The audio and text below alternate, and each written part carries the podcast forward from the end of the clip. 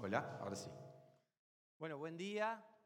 Eh, quiero saludar a todos, tanto los que están acá presentes como los que están a través de, internet, a través del canal de YouTube. Los saludamos, esperamos que se encuentren muy bien, eh, gozándose. La verdad que a mí me da mucha alegría poder estar acá en esta mañana. Me voy a presentar porque tal vez alguno ya este, no me conoce o alguno me olvidó, entonces por las dudas ya me presento. Yo soy Raúl eh, Müller, trabajo como docente, eh, como profesor de teatro en algunos, en algunos colegios de la zona, acá de la costa y también en Montevideo, ya hace algunos años. Eh, y bueno, para mí es un, privilegio y, también una responsabilidad, ¿verdad? Cuando estamos acá, compartir la palabra y que el Señor realmente pueda no hablar, porque estoy seguro que Dios ya les viene hablando, sino continuar hablándoles, porque entendemos eso, ¿no? Dios no empieza a hablar cuando uno está acá, sino que Dios viene hablándonos de diferentes formas y a veces lo que uno hace, ah, perdón, tengo que ir lento, me pidieron que fuera lento eh, porque están traduciendo, perdón, eh, me, entusiasmo. Y le ofrecí para hacer el, dar el mensaje en alemán, pero tampoco aceptaron porque solo sé dos palabras nada más iba a ser un poco complicado. Así que saludamos también a todos los que están acompañándonos y, y bueno, harán lo posible para que se pueda traducir en alemán. Bien, estaba diciendo que eh, mi oración en esta mañana es que Dios nos hable a todos. Y veo gente de diferentes edades, veo gente muy joven, eh, no quiero mirar para ningún lado para que nadie diga, me está mirando a mí, eh, veo gente más grande también, y veo niños también que andan por ahí, van y, van y vienen, y eso está buenísimo, porque la idea de, este tiempo también es que podamos estar en familia y disfrutar juntos de lo que Dios tiene para nosotros en esta mañana. Bueno, como decía, eh, mi nombre es Raúl, entonces soy profesor de teatro y junto con mi esposa Andrea tenemos tres hijos, eh, de los cuales está uno con nosotros en esta mañana, son, los tres ya son grandes. Eh, con Andrea lo que hacemos básicamente es trabajar con adolescentes. Y dicho sea de paso, ya les comparto un motivo de oración. Nosotros el, miércoles nos vamos para Santa Fe a tomar un campamento que empieza el jueves. Del jueves al domingo vamos a estar allá en, una ciudad que se llama Esperanza, eh, compartiendo con, más o menos unos 100 adolescentes este, este, campamento que se va a llamar Contagiados. Así que les, compartimos también para que estén orando por nosotros, para que el Señor nos lleve y también para que Dios nos permita eh, o Dios nos use en ese lugar. Después en febrero también estaremos en, Córdoba tomando otro campamento y bueno, y así. Así que se lo compartimos para que oren por nosotros también. Ya estamos un poquito mayores y los viajes nos, se nos hacen cada vez más largos y después los retornos cada vez son más largos. Después del viaje uno queda todo doblado, ¿no? Bueno, no les voy a contar eso, pero eso a los jóvenes les va a pasar en algún momento. Bien, Vamos a, vamos a abrir la palabra y vamos a entrar en el tema. Eh, em, yo le puse por título, a veces lo que brilla sí es oro, ¿no? Vieron que hay un, hay un refrán que, es muy popular que dice, no todo lo que brilla es oro, ¿no es cierto? Y a veces, sobre todo a los jóvenes, le digo, a veces tu madre eh, te puede decir esta frase que va conectado con alguna cosa que te quiere decir y, siempre te lo cierra con algún de esos dichos que son este, de mayores, ¿no? Entonces vos estás todo entusiasmado por algo que vas a empezar y estás todo copado por algo que, a vos te parece fascinante o conociste una persona que te parece deslumbrante y todo lo demás y estás todo contento, entonces tu madre generalmente te hace como esas reflexiones, ¿no? Como que, tranqui, mira que no todo lo que brilla es oro, ¿no? Y a vos te queda todo eso sonando en la cabeza, como diciendo, no entiendo nada. Bueno, eh, me pareció oportuna esta frase este refrán que tiene unos cuantos años para de alguna manera ilustrar lo que yo quiero compartir con ustedes. Como bien dijo Roland, el domingo pasado este, estuvieron pescando con Jesús, ¿verdad? Los que estuvieron presentes ahí, pensando en estos encuentros con, el Señor Jesús. A lo largo de los evangelios vamos a ver una y otra vez cientos de encuentros que el Señor tuvo con personas de diferente índole, nivel social, sexo, eran hombres, eran mujeres, eran adinerados, eran pobres. Todo el mundo que tuvo un encuentro con Jesús siempre pasó algo. Eso es lo interesante. Cuando, cuando Jesús aparece en el cuadro, en el plano, algo pasa, algo sucede. Y este eh, encuentro que vamos a leer hoy no es la excepción. Y para ello vamos a abrir nuestras Biblias ahí en el Evangelio de Juan. Vamos a leer Juan capítulo 3. Por supuesto que a muchos de ustedes les va a sonar muy familiar porque esta historia de Jesús y Nicodemo es tremendamente conocida. Y una cosa que a mí me gusta de esto, de, tomar eh, pasajes donde eh, casi todos lo conocemos, hasta de memoria lo podríamos decir, lo interesante es que siempre vamos a aprender algo. Nunca vamos a poder abrir un libro de la Biblia, nunca vamos a poder leer una historia, un, como en este caso, un encuentro con Jesús y decir, ya sé todo, Raúl no me diga más nada, ya todo lo que había que aprender ya lo aprendí. Nunca vamos a poder hacer eso. Siempre va a haber algo diferente, siempre va a haber algo que va a sobresalir, siempre va a haber algo que Dios te va a hablar y Dios me va a hablar y te va a llevar a reflexionar y seguramente a conectarlo con nosotros, porque eso es lo interesante, que se pueda conectar. Yo no sé, eh, los que están presentes, algunos los conozco, a otros no. No sé si hace año que estás en, en el camino del, Señor como cristiano. No sé si empezaste ayer, no sé si viste la luz y entraste, no lo sé. Pero lo que quiero decirte es que nuestra oración en esta mañana es que Dios te hable, sea como sea, y que Dios te dé algo para vos y que te pueda llevar a tu casa. Y después en tu casa puedas seguir pensando, o mientras vas en el camino. Y yo también, y sigamos pensando en lo que Dios nos dijo. Y en la semana que empieza mañana, ¿eh? y sigamos pensando en eso, cuando estemos en el trabajo, haciéndonos nuestras actividades, acordémonos de este Jesús encontrándose con Nicodemo. Juan 3, en el capítulo, en el versículo 1, dice, había un hombre de los fariseos llamado Nicodemo, prominente entre los judíos. Este vino a Jesús de noche y le dijo, rabí, sabemos que has venido de Dios como maestro porque nadie puede hacer las señales que tú haces si Dios no está con él. Si no tienes la Biblia lo puedes ir leyendo con nosotros ahí. Y me, ah, quiero detener acá porque quiero decirte eh, algo interesante o algo importante que a mí me llamó la atención. Y es que lo primero que nos relata este pasaje es, nos habla de este hombre, Nicodemo, y nos dice el nombre. Interesante, ¿no? Porque muchos encuentros de Jesús se han dado con personas que no se sabe el nombre.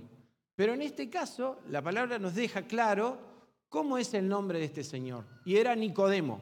Es una palabra compuesta, eh, yo lo busqué y el significado es victoria del pueblo, y de esa palabra o de ese nombre, Nicodemo, se desprende lo que se conoce hoy como la marca Nike, por ejemplo.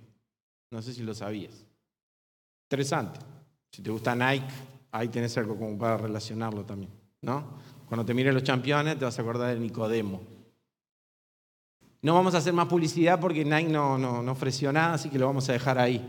Pero lo interesante es que siempre hay cosas que podemos ir conectando. Lo importante es que nos deja claro el nombre, que era Nicodemo, que era importante, porque siempre el nombre es importante. A veces lo sabemos, otras veces no, pero el nombre habla de nosotros, de quiénes somos. Eh, es como, no sé si a ustedes les pasa, pero yo a veces tengo problemas de acordarme de los nombres, ¿no? Entonces veo una persona que de repente no veo muy seguido y estoy ahí eh, mientras estoy con esa persona hablando pensando cómo era que se llamaba. Hace muy poco tiempo, se lo conté a Andrea como una experiencia un poco eh, vergonzosa, una alumna del colegio, uno de los colegios donde yo trabajo, que pasó a sexto año de escuela el año pasado, se llama Cecilia. Cecilia me encaró a principio de este año, del año pasado, y me dijo, profe, ¿vos te acordás de mi nombre? Y yo quedé, eh, quedé recalculando ahí un ratito, ¿no? Y me dijo, profe, estoy desde primero contigo.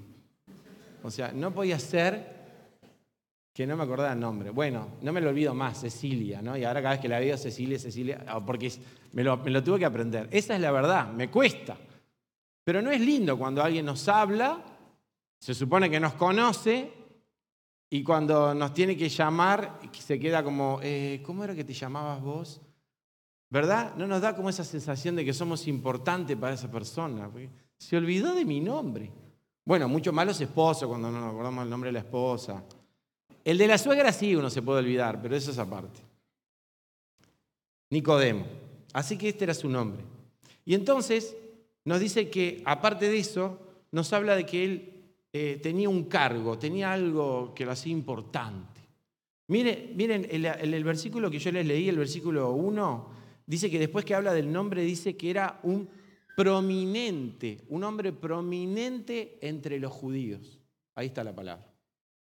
Esa palabra prominente habla de una persona importante, una persona que tenía, tenía mucho significado, no era una persona común y corriente, no era cualquiera, era una persona prominente. Así que este hombre, Nicodemo, hombre prominente entre los judíos, seguramente cuando entraba ahí a la sinagoga, cuando los judíos lo veían pasar, mirá, ahí va Nicodemo, ¿no? ¡Wow!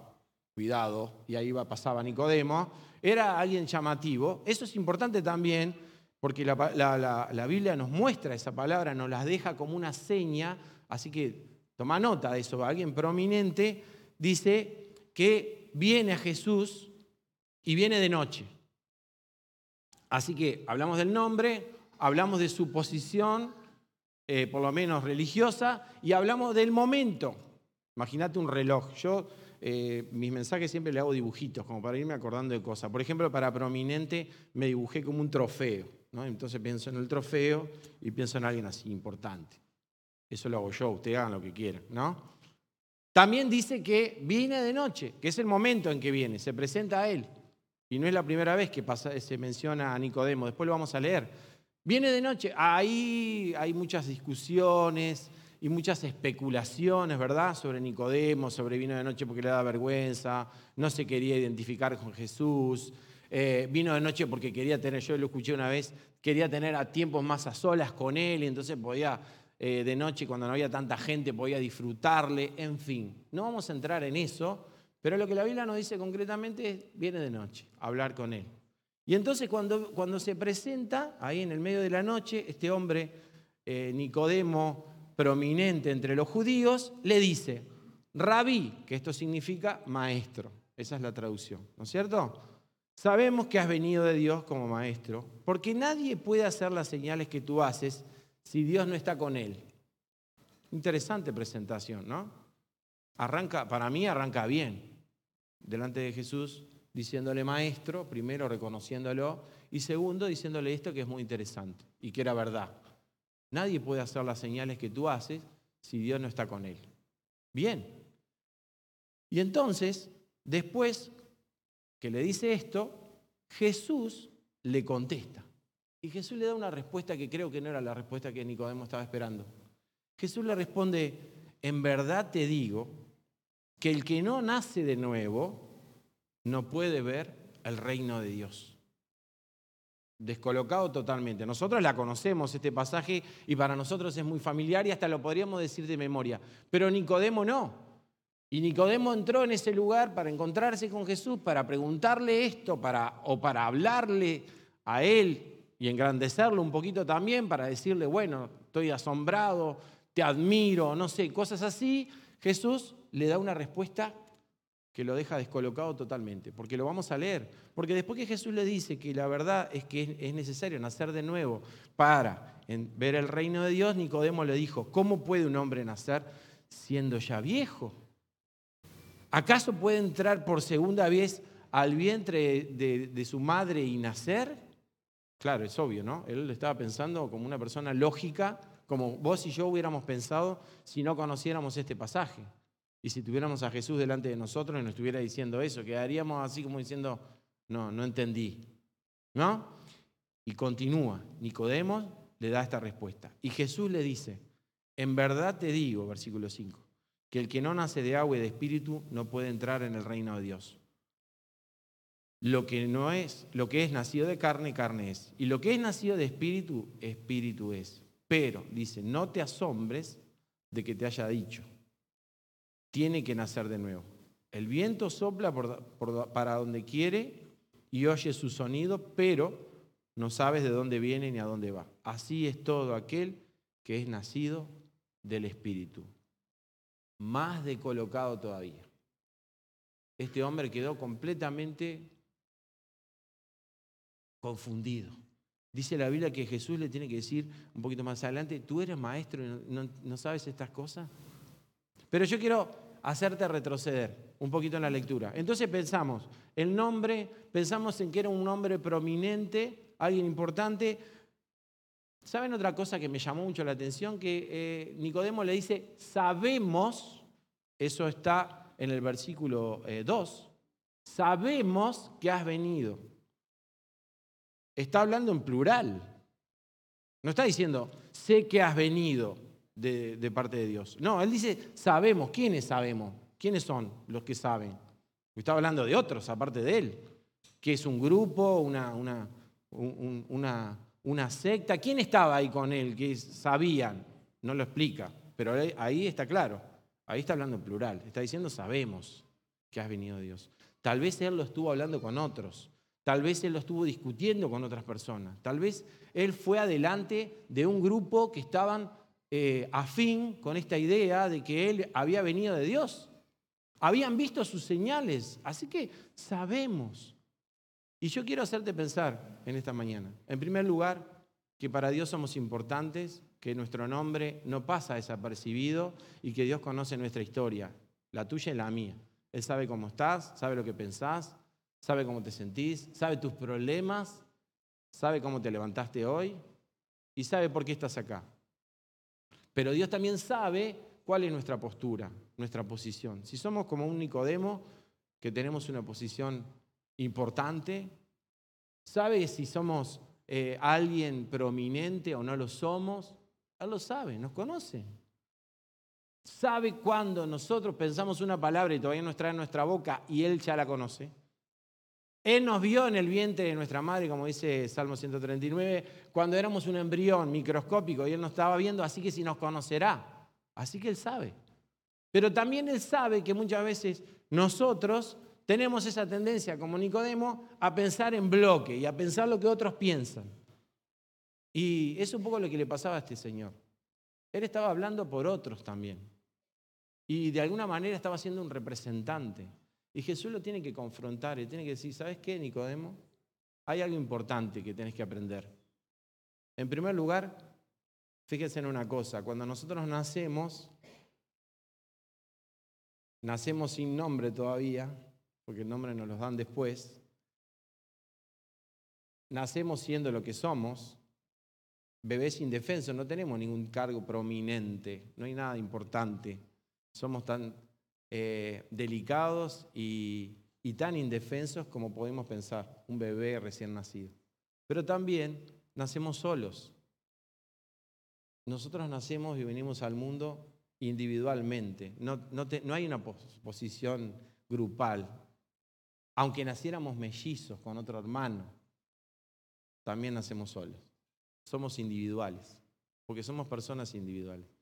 Y lo interesante es que el Señor lo confronta a Nicodemo y le da esta figura del nacimiento. Fíjense qué interesante. Y cómo revoluciona su pensamiento y le da vuelta a todos sus argumentos y lo deja como nos deja a vos y a mí muchas veces, sin palabras. Porque frente al Señor no tenemos ningún argumento que valga cuando Él empieza a hablar. ¿Sí o no? Cuando el Dios habla, nos deja sin argumento. Y fue lo que le pasó a Nicodemo. Y Nicodemo empieza de nuevo. Él se da cuenta que todo lo que él se había armado y todo ese speech que él había pensado para decirle a Jesús no sirvió de nada. Empieza de nuevo. Entonces Jesús sigue hablando. Y cuando llega al punto de las señales, porque Nicodemo se lo dice, nadie puede hacer las señales que tú haces si no está Dios con él, el Señor, fíjense lo que le dice el Señor le dice, de verdad te digo que el que no nace de nuevo no puede ver el reino de Dios. En el 5, en verdad te digo que el que no nace de agua y de espíritu no puede entrar en el reino de Dios. Lo que no es nacido, lo que es nacido de carne, carne es. Lo que es nacido de espíritu, espíritu es. La palabra verdad. El Señor es la verdad encarnada. El Señor le está diciendo y le está revelando la verdad de Dios a Nicodemo en ese momento. Y está buenísimo pensar en esto, que a veces las señales que nosotros estamos buscando no son las señales correctas. Nicodemo se estaba enfocando en algo que no era lo tan importante. Jesús le está diciendo, en realidad estás viendo mal, Nicodemo. Está viendo cosas que no son valiosas ni son importantes. Por eso yo pensaba al principio de este mensaje ponerle este título, ¿no? A veces sí lo que brilla solo, lo que él estaba viendo y lo que tenía delante Nicodemo era la persona de Jesús. Estaba encontrando el oro realmente. La señal era él mismo, la persona de Jesús. Era a que tenía que seguir. Él se estaba enfocando en otras cosas. Los judíos ya, le llamaban mucho la atención los milagros. Dicen los evangelios que muchas personas se acercaban a Jesús por los milagros que hacía, por las cosas que veían, sobrenaturales. Y obviamente vos y yo no somos la excepción. Nos gusta lo sobrenatural, ¿o no? Nos gusta. ¿A quién no le gustaría que yo agarre, levante las manos así, el techo se empiece a levantar? Bueno, no sé. No sé si tanto. Pero nos gusta. Y digamos, ay, ¿no? Nos llama la atención. Y Nicodemo no era la, la excepción. A él también estaba muy, pero muy interesado en esas señales. Tal vez estaba pensando, y si me haces una señal ahora, ¿qué tal si levantás las manos y haces que ese árbol empiece a volar? ¿No? Lo tenía ahí, adelante. Así que no era diferente a los demás. Él estaba muy enfocado en eso. Pero Jesús le saca el foco y lo lleva a lo importante y lo hace pensar. ¿Realmente lo, importante es eso, Nicodemo? ¿No te das cuenta que lo importante es lo espiritual? ¿Es el nuevo nacimiento? Y entonces Jesús comienza todo un desarrollo que termina en Juan 3:16, versículo más que conocido, que habla del amor de Dios, que habla de que el Hijo vino a morir por nosotros.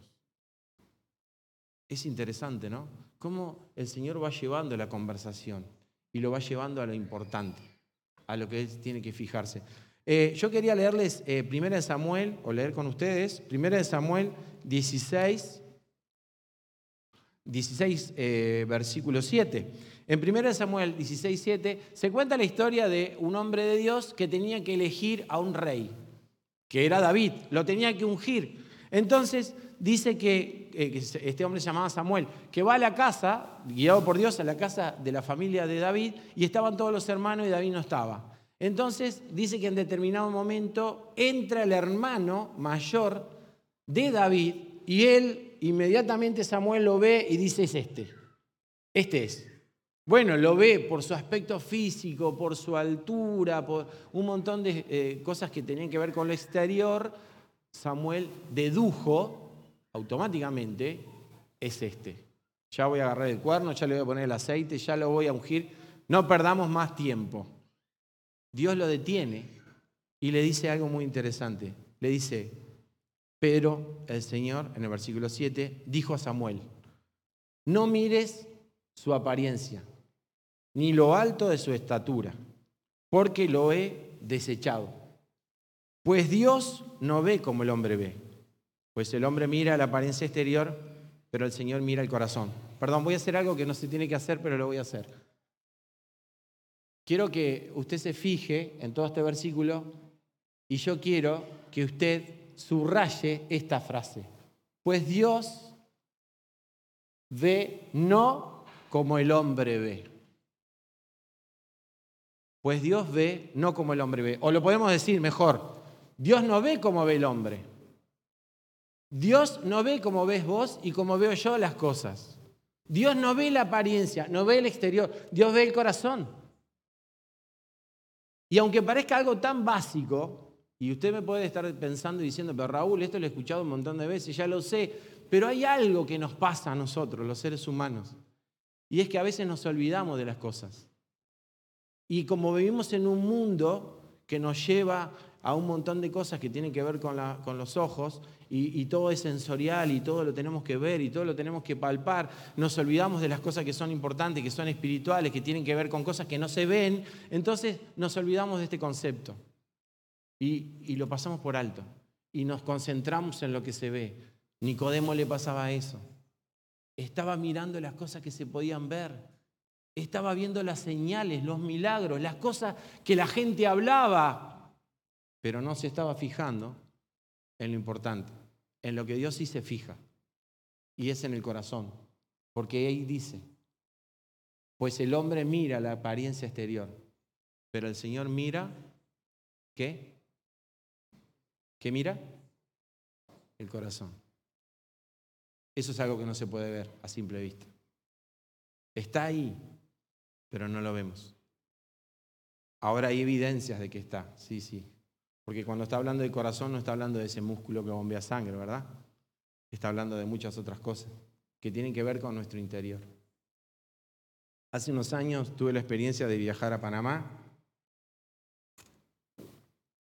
Y bueno, cuando yo les digo Panamá, capaz que uno me dice el Caribe. Bueno, sí, puede ser. Pero cuando uno piensa en Panamá, piensa en el canal de Panamá, ¿no es cierto? Y obviamente, si uno está en Panamá y no va al canal de Panamá, es como, no sé, es como estar acá en Uruguay y no ir al campeón del siglo, lo mismo. Bueno.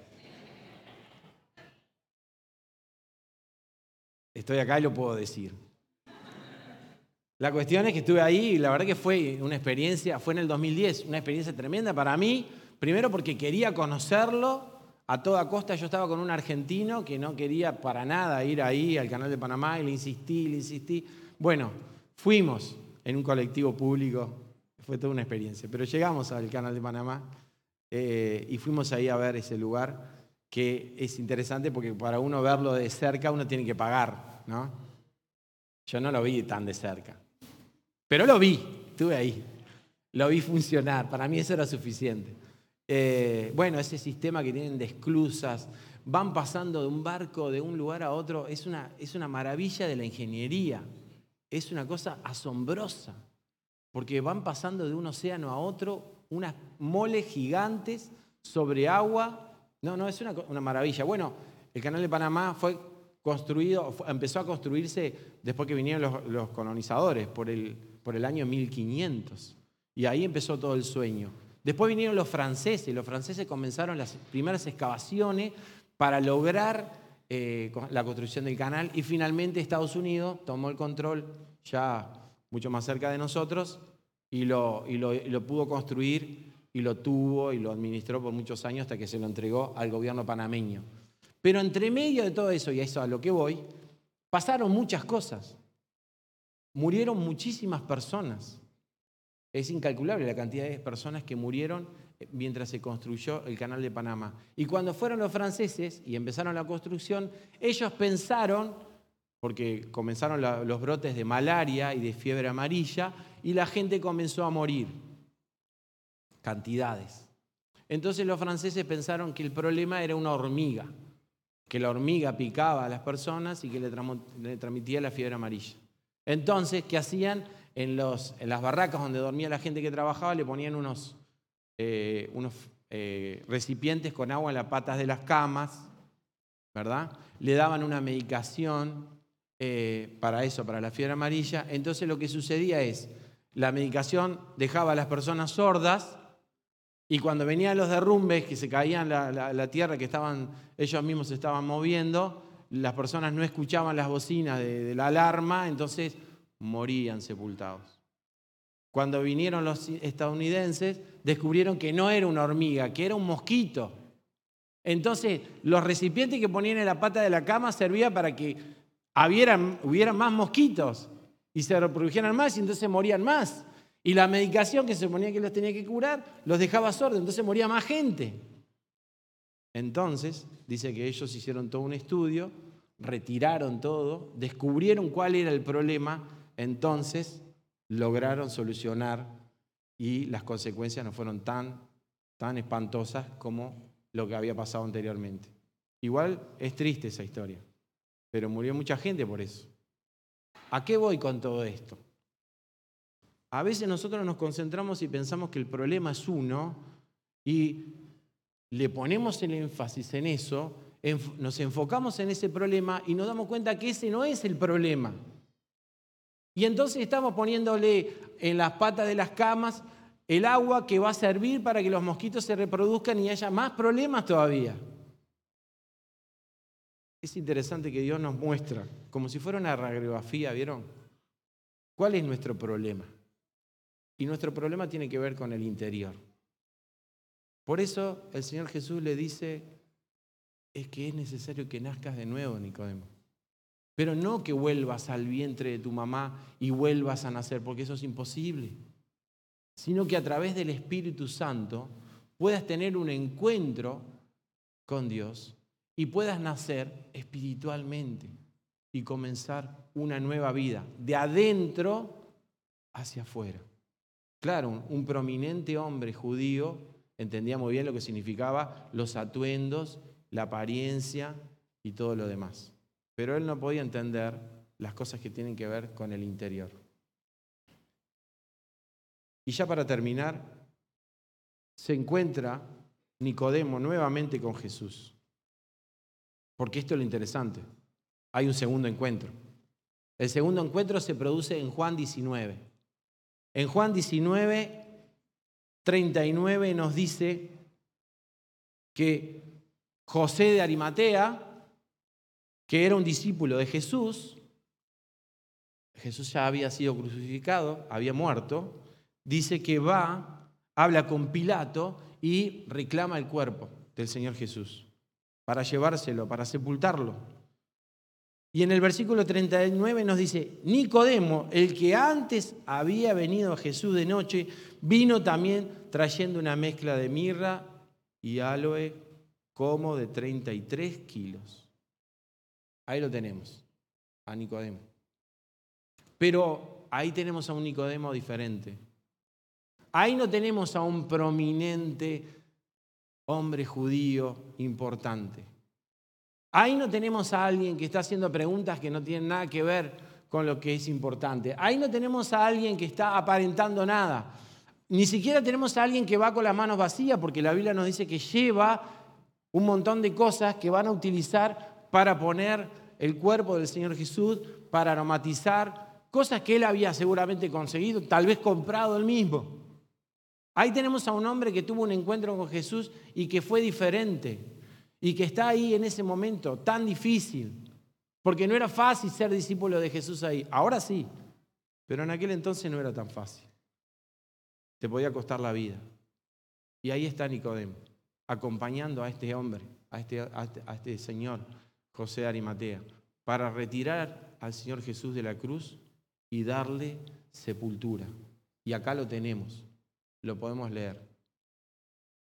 Como te decía, cuando nos encontramos con Jesús, cuando tenemos un encuentro con Él, cuando verdaderamente entendemos su palabra y Dios nos habla directamente a nosotros, no a nadie más. No como le pasaba a Nicodemo, pensamos y hablamos en grupo. No, no, no, a vos personalmente. Porque Jesús siempre hace eso. ¿O no? Es que le hablamos en, plural y le decimos, no, porque nosotros, y Jesús nos dice, ¿qué nosotros? Vení, yo quiero hablarte a vos. Yo quiero que vos vengas y estés conmigo. Pasó en otras ocasiones, donde discípulos se dieron vuelta para ver a los demás, que lo seguían o no lo seguían. ¿Qué importa eso? Ven y sígueme tú, porque es personal. Porque no es grupal. Porque no importa nuestra posición, ni nuestro conocimiento, ni siquiera importa de dónde venimos. Lo único que importa es que delante de Jesús, delante del Señor, todos tenemos la misma necesidad, nacer de nuevo. Todos necesitamos la misma señal. ¿Y saben cuál es la señal? La tenemos acá atrás. Esa es nuestra señal. Esa es la que tenemos que seguir. Porque la palabra de Dios dice en Juan 3:16, porque de tal modo o de tal manera amó Dios al mundo, que dio a su Hijo unigénito, para que todo aquel que en Él cree no se pierda, sino tenga vida eterna. Amén. Que Dios nos permita seguir esa señal. Que Dios no nos deje distraernos con cosas que no son importantes. Que Dios nos muestre realmente y tengamos esa misma forma que tiene Dios de ver las cosas, que es mirando el corazón, no mirando lo exterior. Que Dios nos dé esa gracia que necesitamos para abrazarnos del Señor y decirle, Señor, no importa a los demás, yo te quiero seguir. Me da mucha alegría haber visto a, estos dos jóvenes, Eri y Benja, acá adelante, diciendo, nos vamos a ir mañana y queremos aprender más y queremos seguirle al Señor y queremos crecer espiritualmente. Y yo creo que eso es fundamental. Como iglesia lo necesitamos, muchos más jóvenes como ellos, haciéndose esfuerzo. Y tenemos que procurar nosotros, los adultos, influenciar para que sean más jóvenes cada vez, para tener más gente que sale, que va. Porque eso es lo realmente importante, que otros conozcan del amor de Dios a través de nosotros. Y si no podemos ir, por lo menos mandamos a alguien. Por lo menos ayudamos a otro que pueda llegar. Quiero invitarte a orar.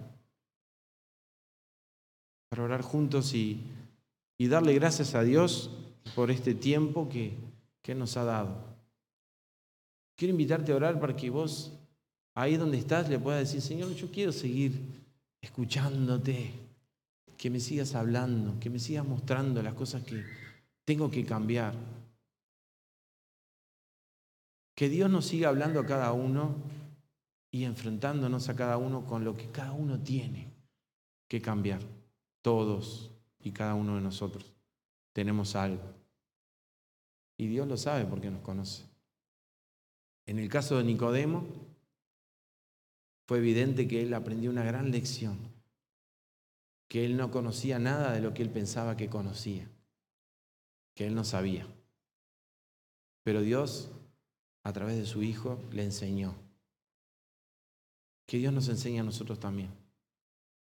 Si hay alguien acá entre nosotros que todavía no, no conoce al Señor Jesús, tal vez hace mucho que viene, pero no lo tenés en tu corazón, no naciste de nuevo. Entonces la palabra de Dios nos dice que Dios te va a decir cuando estés en su presencia, no te conozco, no sé quién sos aunque hayas estado en muchas reuniones, porque es necesario nacer de nuevo espiritualmente. ¿Oramos? Padre, te damos gracias por esta mañana, por este tiempo. Yo te doy gracias por cada uno de mis hermanos que están acá. Padre, te doy gracias por sus vidas. Gracias, Señor, por lo que hacen. Gracias por el esfuerzo, por el trabajo que hacen para ti. Señor, gracias porque hay muchos que están acá, tal vez eh, nuevos o, de visita, y te pedimos también que tú les bendigas en este tiempo y tú le hables a cada uno de forma especial. Pero especialmente oramos por aquellos que tal vez están acá o están a través de la transmisión, Señor, a través de YouTube y están escuchando tu palabra y se dan cuenta que no te conocen, que no te tienen en su corazón, Señor, que te siguen pero todavía no han tomado la decisión de entregarse a ti y de nacer de nuevo. Señor, que puedan ser como Nicodemo y que puedan, Señor, encontrarse contigo, tener un cambio, una transformación y que puedan, Señor, mostrar esos frutos de arrepentimiento. Padre, gracias te damos por este lindo tiempo de domingo que podemos compartir. Bendícelos y te pedimos que cuando volvamos a casa sigamos pensando en ti, en tu palabra, en lo que tú nos hablas todo el tiempo. Te damos gracias por el amor que nos tienes, Señor, y seguimos orando entonces por Jerry y por Benja que mañana parten a Paraguay, para que tú estés con ellos, para que tú les acompañes a lo largo de todo el camino, para que les bendigas y también para que ellos después puedan compartir con nosotros todo lo que tú les has hablado. Oramos a ti agradecidos y lo hacemos en el nombre de Cristo Jesús. Amén.